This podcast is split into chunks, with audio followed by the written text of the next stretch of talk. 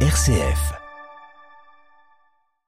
Bonjour à tous, bonne nouvelle pour le territoire. L'équipe olympique gymnique du Brésil choisit Troyes et l'Aube pour préparer les Jeux olympiques de Paris 2024. Les gymnastes de l'équipe olympique du Brésil, deuxième meilleure nation au monde aux derniers mondiaux chez les dames, s'entraîneront au complexe gymnique de Troyes et seront hébergés au centre sportif de l'Aube du 7 au 19 juillet 2024 pour préparer leur participation aux JO dans les meilleures conditions.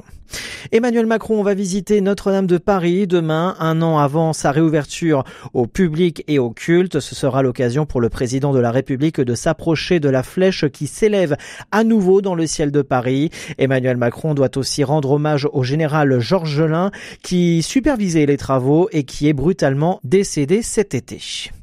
L'actualité internationale avec les combats qui s'intensifient dans le sud de la bande de Gaza, dans la ville de Khan Younes, entre l'armée israélienne et le Hamas. Les habitants et les déplacés palestiniens tentant de s'abriter des bombardements meurtriers. Des appels internationaux se sont élevés pour exhorter à mieux protéger les civils, notamment de l'ONU et du G7. Israël a de son côté autorisé une hausse minimale des livraisons de carburant à Gaza pour éviter un effondrement humanitaire. Vladimir Poutine, lui, reçoit son homologue iranien à Moscou après s'être rendu hier en Arabie Saoudite et aux Émirats Arabes Unis. Le dossier du Proche-Orient devrait aussi être au menu de cette rencontre avec le président iranien Réci. Depuis le début de la guerre en Ukraine, les deux pays ont opéré un rapprochement diplomatique, économique et militaire. Téhéran livre des drones d'attaque à la Russie. En retour, l'Iran va obtenir des avions de combat russes.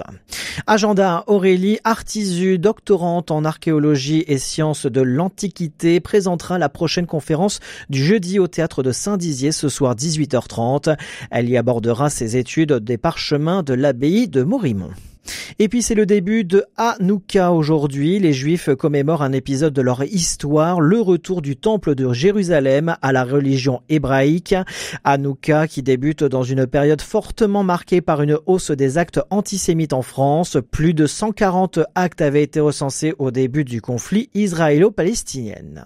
Fin de ce flash, intéressons-nous désormais à la 23e édition des Habits de Lumière qui débutera demain sur l'avenue de Champagne à Épernay.